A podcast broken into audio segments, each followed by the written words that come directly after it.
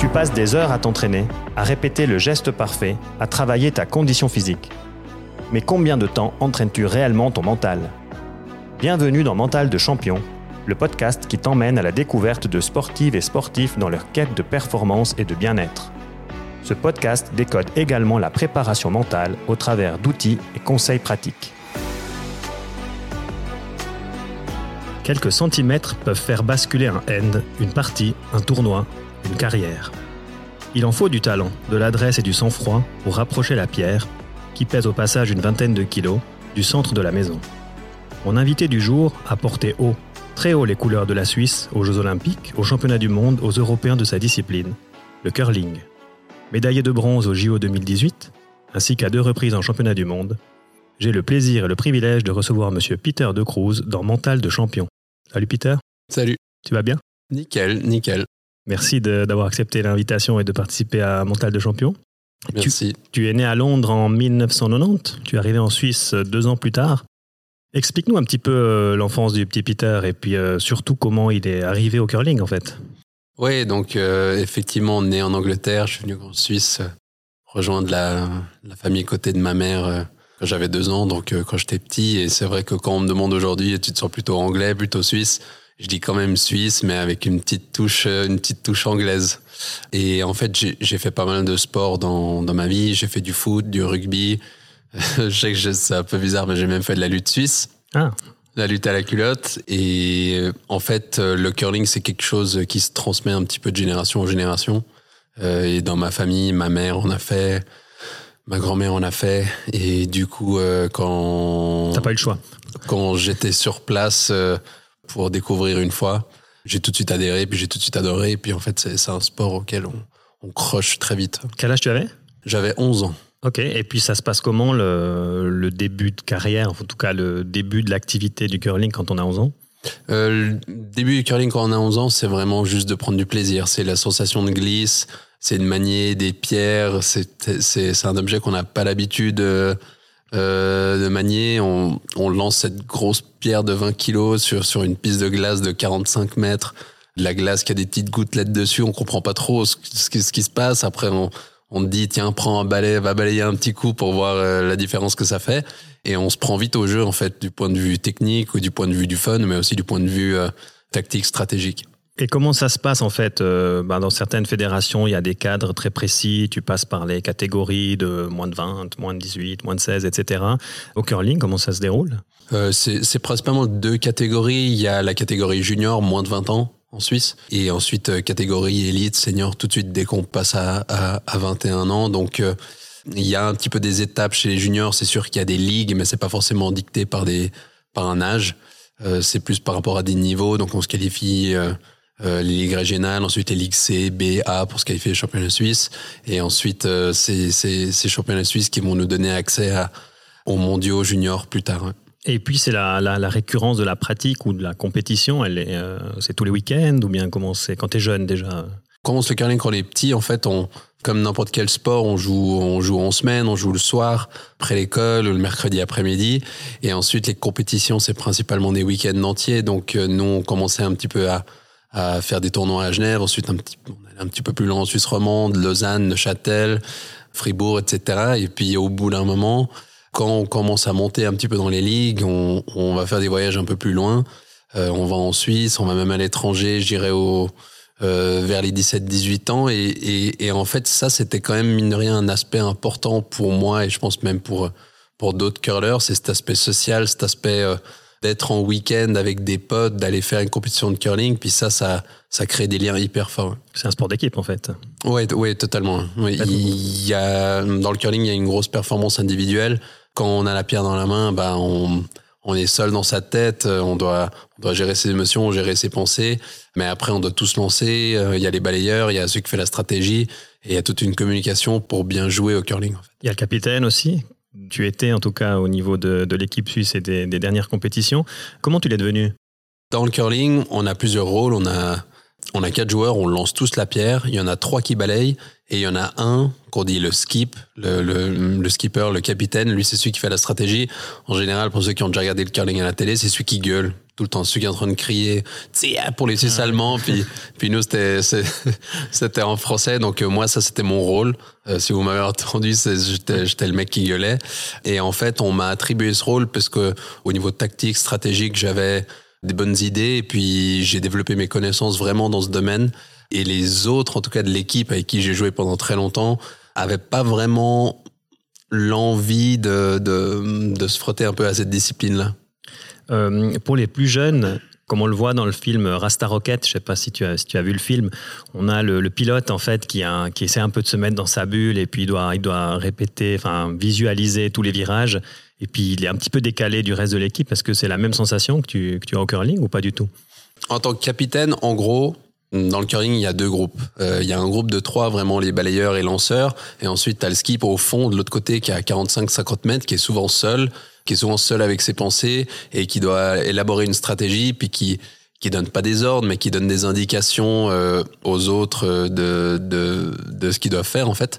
Du coup, oui, on se sent un petit peu seul par moment. Après, euh, l'interaction avec les autres est hyper importante. On, crie un petit peu à travers la glace et on, on a besoin des autres et les autres ont aussi besoin de nous pour pouvoir être performants. Tu prépares séparément le match du lendemain ou tu analyses ton adversaire séparément ou bien ça se fait en équipe, ça se fait en commun? En général, le skip, donc vraiment celui qui est responsable de la stratégie, lui, il a ses propres idées sur euh, le game plan, plan de jeu, voir un petit peu comment il veut appliquer certaines tactiques dépendant de la stratégie, dépendant de l'adversaire. Euh, et ça, c'est pas forcément le rôle de tout le monde. Les autres, on a tous un rôle dans l'équipe. Et puis ça, cette distribution de rôle est hyper importante parce que c'est c'est avec ces choses-là qu'on va préparer d'autres matchs. En fait, moi, je sais que bah, je suis responsable pour la stratégie. Euh, je dois avoir mon plan. Le balayeur, il est responsable de son matos. Il est responsable d'être prêt physiquement pour pouvoir le faire. Euh, le, le, lanceur, alors on lance tous dans ce cas-là, mais les coéquipiers ont tous une responsabilité au niveau euh, lancer de pierre, visualisation, etc. Donc on a tous des rôles vraiment différents qui se complémentent entre, entre nous. Et il y a un entraîneur au-dessus de ça oui, tout à fait. Donc, on a un entraîneur d'équipe. Souvent, c'est l'équipe de curling, c'est nous, l'équipe de Genève, qui allons chercher un entraîneur. Et ensuite, on a on est aussi chapeauté par un entraîneur national qui est attribué par la fédération. Excellent. Merci pour les précisions, pour les néophytes, en tout cas au niveau de l'organisation. Qu'est-ce que tu devrais nous dire en termes de règles de jeu simplifier un petit peu tout ça au niveau des auditeurs qui ne sont pas forcément euh, très au courant du fonctionnement du curling. En quelques mots, juste voilà, c'est le, principe général, euh, comment tu travailles, comment ça se passe. Alors le curling, c'est souvent comparé. Euh, enfin, on me dit tout le temps la blague, mais au, fond, je trouve pas très drôle honnêtement.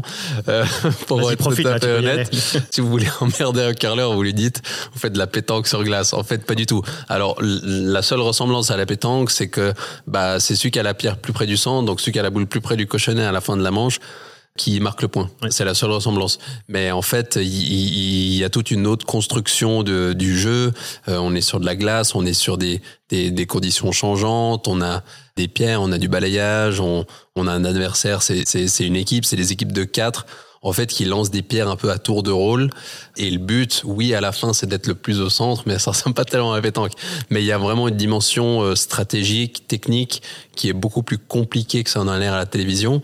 Euh, J'invite d'ailleurs euh, les gens qui écoutent vraiment à aller essayer parce que c'est là qu'on réalise vraiment un peu la complexité de ce sport, je dirais. C'est donné à tout le monde. Tu peux aller essayer en tant en tant que néophyte?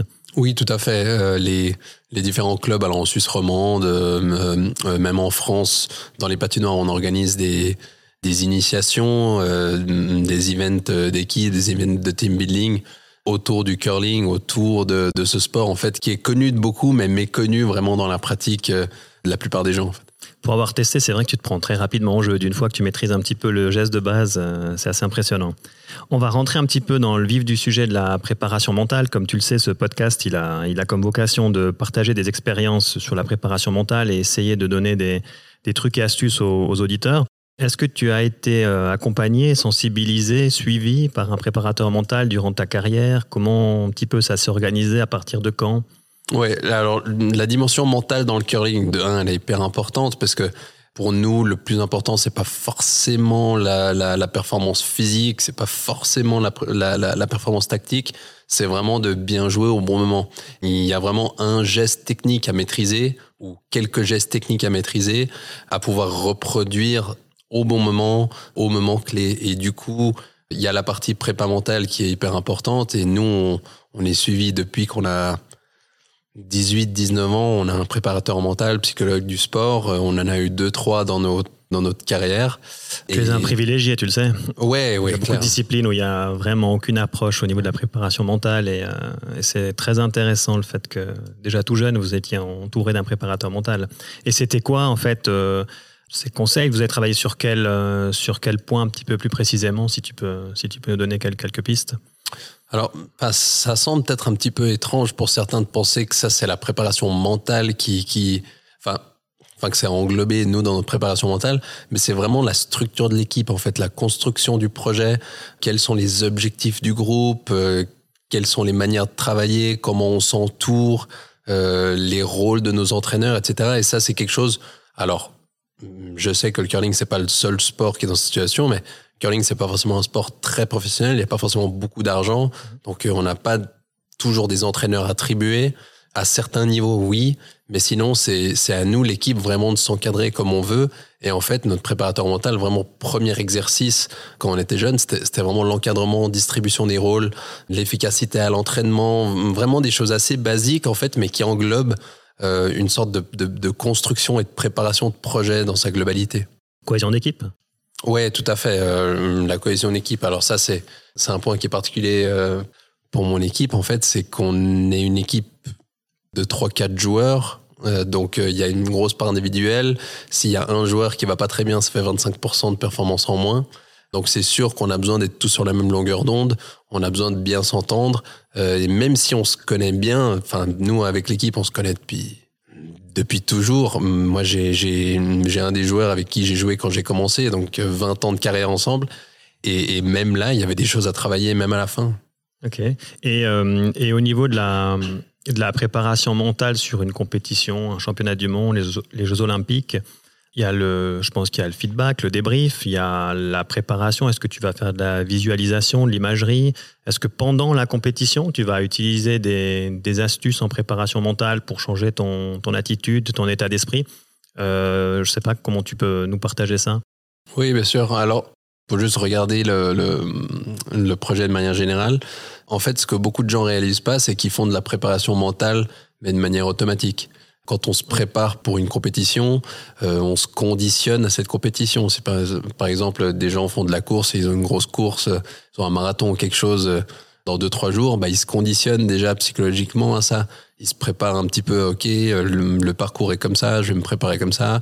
Euh, voici mon plan avant. Euh, je vais manger telle et telle chose, je vais dormir ici, etc. Puis ça, c'est ça, c'est aussi du, du, du conditionnement mental. Complètement. Et, et, nous, en fait, pour vraiment donner des, des, des exemples concrets, donc on a une préparation de saison, une préparation de compétition, une préparation de match, préparation de, chaque pierre lancée. Derrière toutes ces choses, il y a des routines, il y a les émotions, la gestion des émotions, il y a chaque objectif, les objectifs de progression avant, durant et après une compétition. Donc il y a, il y a vraiment énormément de choses et je dirais que nous, on a eu la chance de travailler sur alors, j'ai pas envie de dire tout, mais sur, sur énormément de choses au niveau de la préparation mentale. Donne-nous euh, pratiquement, euh, je sais pas, tu es euh, ou aux Jeux Olympiques ou au Championnat du Monde. Déjà, à quel moment, toi, tu vas rentrer dans ton match? Est-ce que, bah, dans le sport collectif, souvent, c'est la causerie de l'entraîneur ou bien c'est au moment où les hymnes retentissent, j'en sais rien, avant un match? Toi, est-ce que tu avais un moment particulier dans lequel bah, tu pouvais t'amuser avec tes coéquipiers euh, dans une bonne ambiance, puis tout d'un coup tu dis ok là maintenant euh, à partir de ce moment-là je me mets dans le je me mets dans la partie. Bien sûr. Alors en fait nous le premier travail c'était de définir qu'est-ce que ça voulait dire être dans le match en fait. Parce qu'il y en a justement, exactement comme tu dis, bah, il y avait des joueurs qui avaient besoin de se relaxer un petit peu plus. Il y en avait d'autres qui devaient être dans leur bulle, hyper concentrés. Euh, il y en a qui devaient faire de la visualisation, etc. Et, en fait, on a réussi à travailler avec le, le préparateur mental pour tous avoir notre propre préparation. Alors, euh, préparation d'un match même, c'est quelque chose qui est mesuré sur, sur toute la journée, en fait. Par exemple, si on a un match l'après-midi aux Jeux Olympiques, le matin, on sait exactement ce qu'on fait. On sait qu'il y a une partie d'activation corporelle. Ensuite, on sait qu'il y a une partie récupération. On mange, on se repose un petit peu avant le match. Ensuite, vraiment la préparation du match même. On a une discussion tactique, stratégique, je dirais, une heure et demie, deux heures avant le match ensuite aller sur place, ensuite il y a vraiment le conditionnement euh, mental, vraiment l'activation juste avant le match ou la désactivation pour certains. Euh, moi j'étais plutôt dans justement de ce côté-là, d'être un peu plus désactivé, d'être un peu plus calme avec un de mes coéquipiers. Justement, on, passait beaucoup de temps ensemble, on faisait des blagues, des choses comme ça pour faire redescendre un peu les tours qui montaient automatiquement avec l'enjeu en fait. Tu as un aspect quand même euh, de visualisation, d'imagerie mentale, tu l'as dit. Parce que toi, déjà, tu l'as, tu l'as utilisé, mais est-ce que tu te vois euh, lancer ta pierre? Tu te vois euh, la balayer, enfin balayer pour qu'elle aille au bon endroit et puis tu la vois atterrir au bon endroit. Mais est-ce que tu, toi en tant que capitaine, est-ce que tu visualisais aussi, est-ce que tu essayais d'anticiper visuellement ce qu'allait faire l'adversaire? Visualisation, nous, il y avait plusieurs domaines. Il y avait la visualisation vraiment de choses techniques. Donc, euh, on, va, on va prendre un exemple concret. Durant l'été, les patinoires sont fermés. On peut pas tellement s'entraîner, ou on peut, mais très peu. Et du coup, il faut essayer de répéter euh, un maximum ce qu'on peut. Et ça, ça passe par euh, de l'imagerie vraiment euh, mentale, de, de s'imaginer dans le starting block, de s'imaginer dans la glace, s'imaginer le froid, sur la peau, le son dans la halle, etc. Et, et ces, choses-là, ça aide pour que quand on va retourner sur la glace, en fait, on est déjà prêt à ce niveau-là. Après, il y a aussi une visualisation au niveau de la gestion des émotions. Si l'adversaire marque euh, plusieurs points dans la première manche, comment est-ce qu'on se voit réagir? Si nous, on marque plusieurs points dans la première manche, comment est-ce qu'on se voit réagir? Si telle et telle chose arrive, comment est-ce qu'on se voit réagir? Et en fait, c'est alors c'est pas de prévoir l'imprévu, mais c'est vraiment de savoir comment s'adapter le mieux à n'importe quel type de situation. Pour moi, il y a une visualisation aussi stratégique de savoir bah, si, par exemple, l'adversaire fait un coup qui peut me déstabiliser, qu'est-ce que je dois faire pour revenir aux bases, pour retrouver ma confiance, etc. Si s'il fait quelque chose de vraiment fort, comment est-ce que moi je peux je peux vraiment rester sur mon plan de jeu, sur notre jeu à nous qu'on peut contrôler? Donc ça, ça englobe énormément de choses. Ouais, il y a, vraiment cet aspect euh, stratégique très cartésien finalement où toi tu dois, vous devez anticiper euh, le prochain ou les deux coups d'avance sur l'adversaire ou les trois, j'en sais rien. Et il y a tout cet aspect euh, mental où tu dois être capable de te recentrer, de gérer tes émotions s'il a joué une pierre comme tu t'y attendais pas. Est-ce qu'il y a un moment donné entre les skips où il y a une lutte finalement et puis une emprise, pas psychologique, mais en tout cas où il y a une espèce de de momentum qui se prend par exemple et puis euh, tu le lâches plus parce que tu sais que tu l'as et puis euh, tu peux avancer dans, la partie. Est-ce qu'il y a vraiment est-ce que vous êtes comme euh, dans un western en train de vous regarder à distance pour savoir qui c'est qui va prendre l'ascendant sur l'autre? Oui ça, ça c'est une excellente question. Et je pense que ça c'est alors c'est pas que dans le curling mais c'est c'est dans énormément de sports c'est la sensation de contrôle en fait. Moi je sais dans un match de curling que je veux jouer avec nos forces donc je vais sélectionner des coups des choix tactiques des stratégies qui dépendent de notre force, mais aussi juste pour montrer à l'adversaire, ok, c'est moi qui contrôle la partie, c'est moi qui prends le risque, c'est moi qui décide de jouer une certaine stratégie. Du coup, tu me suis. suis Et lui, c'est aussi un petit peu sa stratégie d'essayer de, de faire des choses qui peuvent déstabiliser et dire, en fait, là, il est en, il est en train de sortir du plan habituel, il est en train de sortir du, du, du, du setup habituel, et ça, on n'a pas l'habitude. Et ça, je pense, dans n'importe quel, euh, n'importe quel sport, le contrôle du jeu dans sa globalité, est hyper important pour être performant, confiant et puis suivre vraiment son, son, son, son plan de jeu en fait. Tu as des souvenirs très précis de, des skips adverses. Tu en retiens quelques-uns qui t'ont marqué, que, qui ont pris le dessus sur toi. Au contraire, que tu as pu euh, maîtriser, c'est peut-être un peu fort comme mot, mais voilà, euh, très précisément où tu as pris le dessus. Et, est-ce que tu, tu, te souviens bien de ça? Oui, je pense que hum, là, on rentre vraiment peut-être dans du curling concret. Je pense que j'ai pu être intimidé quand j'étais un peu plus jeune par certains skips qui tactiquement, stratégiquement, vraiment dans, dans, dans, leur compréhension du jeu sont très forts. Du coup, nous, on adaptait un petit peu notre stratégie par rapport à eux, au lieu d'essayer de leur imposer, nous, notre propre stratégie. Et, tu le faisais sciemment, des fois, de subir un petit peu le jeu et puis de te dire finalement, c'est une stratégie que je suis pour lui faire croire que je subis un petit peu, mais en fait, je, vais, je sais très bien où je vais. Bien sûr, on peut avoir des stratégies, par exemple, sur essayer enfin, entre guillemets, essayer d'endormir l'adversaire, tu diras, OK, il va jouer ça, on va jouer simple, on va jouer simple, on va jouer simple. Et ensuite, à un moment où il s'y attend pas, ben, on fait quelque chose d'un peu, d'un peu différent. Ça, c'est des choses qu'on peut faire. Mais je sais que ça semble un petit peu bizarre, hein, peut-être pour les gens qui écoutent, mais au niveau stratégique, on peut accélérer le jeu, on peut ralentir le jeu, euh, on peut faire des changements tactiques entre offensif, défensif durant une manche. C'est difficile à expliquer là comme ça parce qu'il faudrait vraiment être sur place. Euh, mais il y a, il y a beaucoup de techniques et beaucoup de choses qu'on peut faire et c'est important pour la cohésion d'équipe, justement pour l'entendre dans l'équipe, que ça ce soit des choses, alors non seulement qui sont décidées par moi, mais qui sont validées aussi par les autres, parce que sinon on a un petit peu euh, une divergence au niveau des idées stratégiques. justement, dans cette euh, gestion d'équipe, tu as connu des fractures, des cassures d'équipe. Comment vous avez géré ça? Comment ça se passe? Oui, bien sûr. Euh, une, une des grandes difficultés qu'on a eues, c'est un, un, des gros challenges, c'est qu'on était ensemble depuis très longtemps. Et du coup, euh, par moment, durant les cycles olympiques, on a pu se reposer un peu sur nos acquis, s'est laissé un petit peu aller, puis on se remettait pas forcément en question. Et enfin, on, sait tout ça, mais aussi dans notre cadre privé, des fois de remettre en question des amis proches, c'est chaud. C'est aussi le rôle de, de l'entraîneur au curling de faire ça Absolument, absolument. Vraiment de, de, de, trouver des techniques. Alors là, on est aussi dans de la préparation mentale, de dire, OK, vous êtes ensemble depuis longtemps. Euh, je comprends, Peter, que toi, tu veux pas blesser quelqu'un euh, dans l'équipe, tu veux pas blesser un de tes amis. Mais à un moment, si vous voulez avancer sur un certain sujet, puisque moi, je répète deux, trois fois, oui, il y a ce problème-là, il y a ce problème-là, ou eux répètent des problèmes sur moi, au bout d'un moment, il faut affronter, euh, il faut affronter ça. Après, je dirais, c'est ce qui nous a rendu aussi plus forts c'était dans le temps, bah, à chaque fois, on a réussi à mettre les choses à plat. On a réussi à discuter des problèmes, on a réussi à trouver des solutions, et toujours dans un esprit de développement et, constructif. et un esprit constructif. Vous avez euh, défini un cadre pour ce faire? Vous avez défini un, un certain endroit, ou j'en sais rien, une certaine façon de vous parler pour justement vous dire franchement les choses et puis, euh, et puis avancer? Un système qu'on avait pour ça, c'était toujours important qu'il y ait une personne neutre. Donc souvent c'était le préparateur mental qui lui n'est jamais positionné vraiment sur la vie d'un athlète ou l'autre. Et lui en fait nous faisait communiquer vraiment de manière ouverte, alors sans forcément le regard de l'autre. Alors par exemple moi j'ai pu parler à, certains de mes coéquipiers quand ils étaient dos à moi. Ah. Donc moi je les voyais, eux prenaient les notes et je disais vraiment ce que je pensais. Je disais une chose négative, une chose euh, positive mais c'était important dans ces discussions qu'il y ait toujours un apport de solution.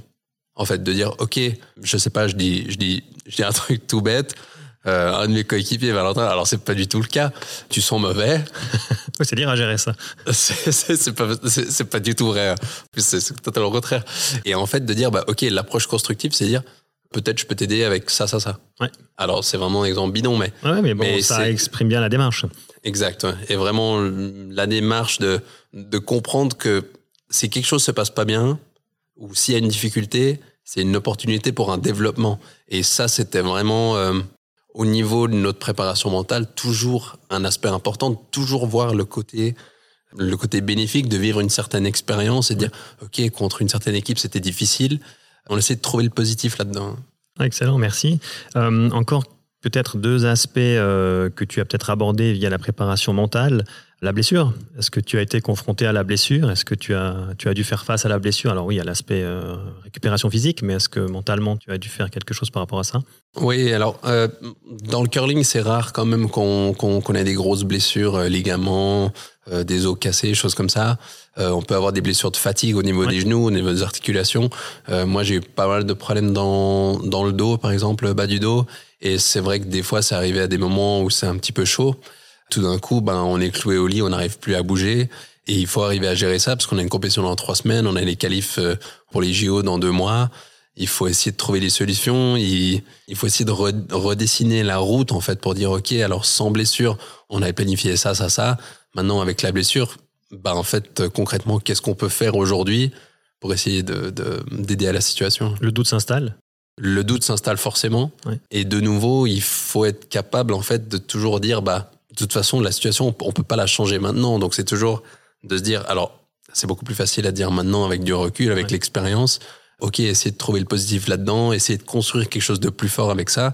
Et ça, c'est une mentalité, je dirais, que les plus grands champions ont toujours réussi à avoir, parce que c'est pas parce que les athlètes qui, enfin, on dirait quand on regarde à la télé qu'il y a tout qui est facile, bah, en fait, pas du tout. Euh, en fait, ils, ils, ont eu de l'adversité, mais ils ont eu un, la capacité mentale de se remettre en question toujours et, et d'essayer de trouver des solutions et d'essayer de trouver le positif dans chacune de ces situations.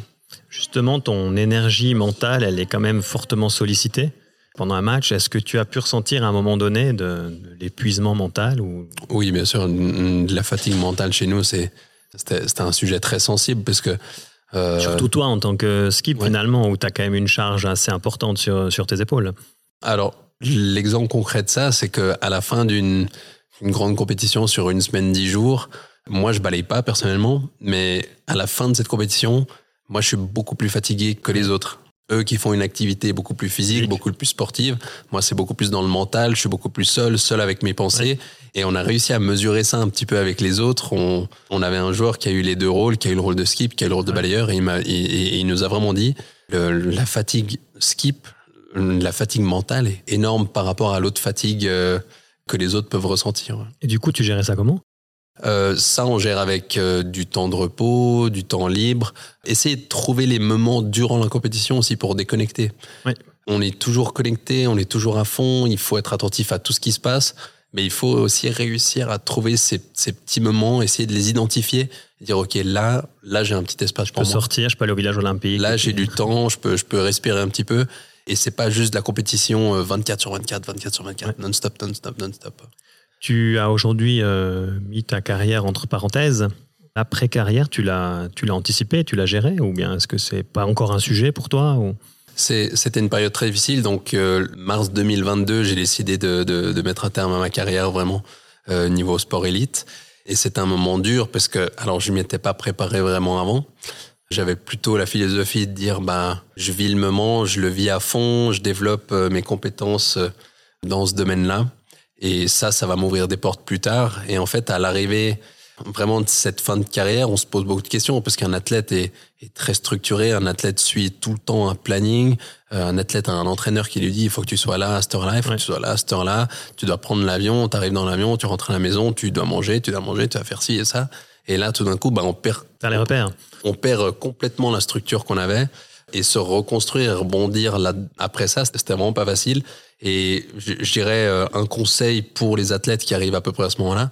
En fait, la, la première phase, c'est d'accepter et de comprendre que la phase de reconversion, l'après-carrière, fait partie de la carrière. Ouais, ça se prépare euh, pendant la carrière, en fait. exactement, ouais, ouais, exactement. Donc, euh, à la fin, même s'il y a une période de six mois, une année, deux ans où on se pose beaucoup de questions, on, on se cherche, on n'arrive pas à se trouver, je pense que ça, c'est important de comprendre que ça fait partie du, du, du, du parcours.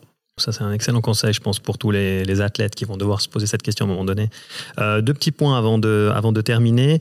Euh, si tu devais donner un conseil à un jeune curler ou un jeune sportif de manière générale, pas forcément en préparation mentale, mais euh, plus globalement, mon conseil pour les jeunes, c'est vraiment de vivre dans le moment présent. Je pense que profiter de ce qu'on fait, profiter de l'activité, prendre du plaisir dans ce qu'on fait et aussi de se rappeler bah, pourquoi est-ce qu'on le fait? Peut-être dans les moments difficiles, on, est, on est souvent concentré sur, euh, enfin, enfin, on est vraiment centré sur la performance, sur les résultats. Et en fait, on oublie bah, que, ok, pour un nageur, peut-être juste la sensation de l'eau sur la peau, bah, c'est un facteur de plaisir. Pour nous, d'être sur la glace, euh, la sensation de glisse, l'effet de la pierre sur la glace, c'est des sensations de plaisir. Et des fois, de se recentrer autour de ça et juste de vivre le moment présent, je pense que c'est clé pour faire face à de l'adversité aussi. Pour durer, je pense. Excellent, merci beaucoup pour le conseil. Je vais me retirer maintenant. Je vais te laisser conclure le podcast. Euh, la tradition dans Mental de Champion, c'est que tu as un petit espace pour remercier. Remercier les gens que tu veux remercier, qui t'ont soutenu, qui t'ont accompagné, tes coéquipiers, ta famille. Tu utilises la forme que tu veux. Tu prends le temps que tu veux. Moi, je peux que te remercier pour euh, ta transparence, ta franchise et puis ton expertise très intéressante. Merci beaucoup d'avoir accepté de participer à, cet épisode et je te dis à bientôt. Merci, à bientôt.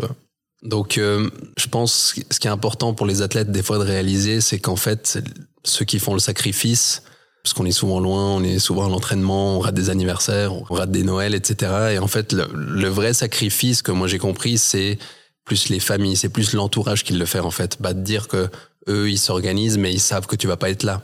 Et du coup, le remerciement vient vraiment à l'entourage proche, parce que pour moi, comme je dis, c'est vraiment eux qui font le sacrifice, bah, des absences, des stress, etc. Et et c'est important pour les athlètes de de reconnaître l'importance de ce cadre de famille qui qui peut accepter vraiment notre nos absences. Donc donc je leur dis merci. Cet épisode a été écrit et mené par Gaëtan Constantin. Il a été produit par Studio 82. N'hésite pas à t'abonner, commenter, partager et noter ce podcast sur Apple Podcasts, Spotify, Deezer et toutes les plateformes d'écoute. Merci et à bientôt sur Mental de Champion.